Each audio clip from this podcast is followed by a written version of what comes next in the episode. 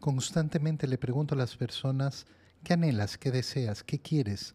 Y siempre eh, la, la mayoría contesta, yo que lo único que quiero es paz. Pero lamentablemente se refieren a esa paz exterior. Y entonces se pasan la vida entera buscando la paz y no la encuentran. ¿Por qué? Porque esa paz depende de los otros, depende del mundo, depende de que no haya problemas, de que no haya enfermedades, de que no haya sufrimientos. Hoy leemos en el Evangelio la escena de la presentación de Jesús en el templo. Esto ocurre 40 días después de la Natividad de nuestro Señor. Lo celebramos el 2 de febrero. Pero hoy día, dentro de la octava de Navidad, se nos muestra esta escena preciosa. José y María llevan al niño Jesús a Jerusalén para hacer la presentación en el templo y se topan con un personaje que se llama Simeón. Simeón eh, lleno del Espíritu Santo, ha ido al templo porque Dios le ha prometido que vería al Mesías antes de morir.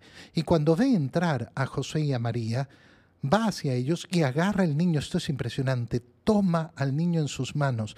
Y José y María lo dejan. A este señor que no conocían, que no habían visto nunca, lo dejan tomar al niño con paz y con tranquilidad. Y entonces empieza un himno, eh, Simeón, que es precioso. Señor, ya puedes dejar morir en paz a tu siervo. Ya puedes dejarme morir en paz. ¿Por qué? Porque he visto al Mesías, porque he visto al Salvador. Bueno, este es el secreto de la paz. Si yo puedo pronunciar estas mismas palabras de Simeón, entonces conozco la paz. Si no puedo pronunciarlas, si yo no puedo decir, Señor, hoy día me puedes llevar. Hoy día puede terminar mi vida. Estoy en paz, estoy reconciliado contigo.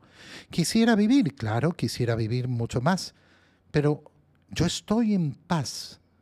Puede que tenga muchos problemas, puede que tenga muchos sufrimientos, puede que tenga también muchos proyectos de vida, muchos deseos de hacer muchas cosas. Pero si tú decides hoy quitarme la vida, yo no tengo ningún problema porque estoy reconciliado contigo, estoy viviendo en tu gracia. Si yo puedo pronunciar esas palabras, entonces tengo paz entonces conoceré verdaderamente lo que significa la paz. Si en cambio no puedo pronunciar estas palabras, mira, puedo buscar la paz en todo el mundo y en todas las teorías que quiera y, echarle la culpa a uno y al otro de mi falta de paz. Entendemos así que la paz de quién depende? De mí, solo y exclusivamente de mí.